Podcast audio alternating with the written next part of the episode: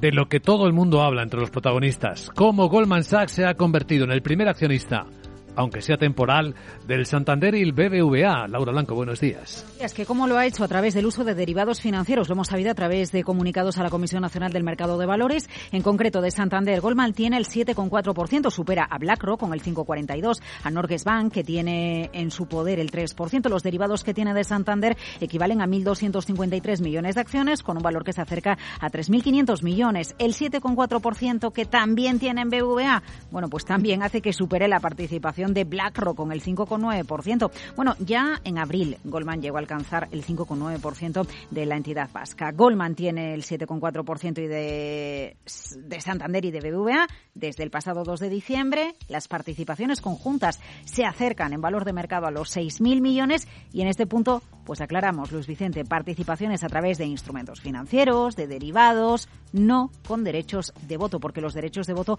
apenas alcanzan el 0,29% en Santander y el 0,5 59% en BBVA. Es decir, a pesar de ser el mayor accionista, no tiene derechos de voto y entendemos que ser mayor accionista por encima de BlackRock es algo temporal. ¿Cuál será el siguiente movimiento? ¿Cuál? Goldman, que por cierto ha publicado esta noche un informe en el que espera cientos de recortes de empleos en negocios de consumo.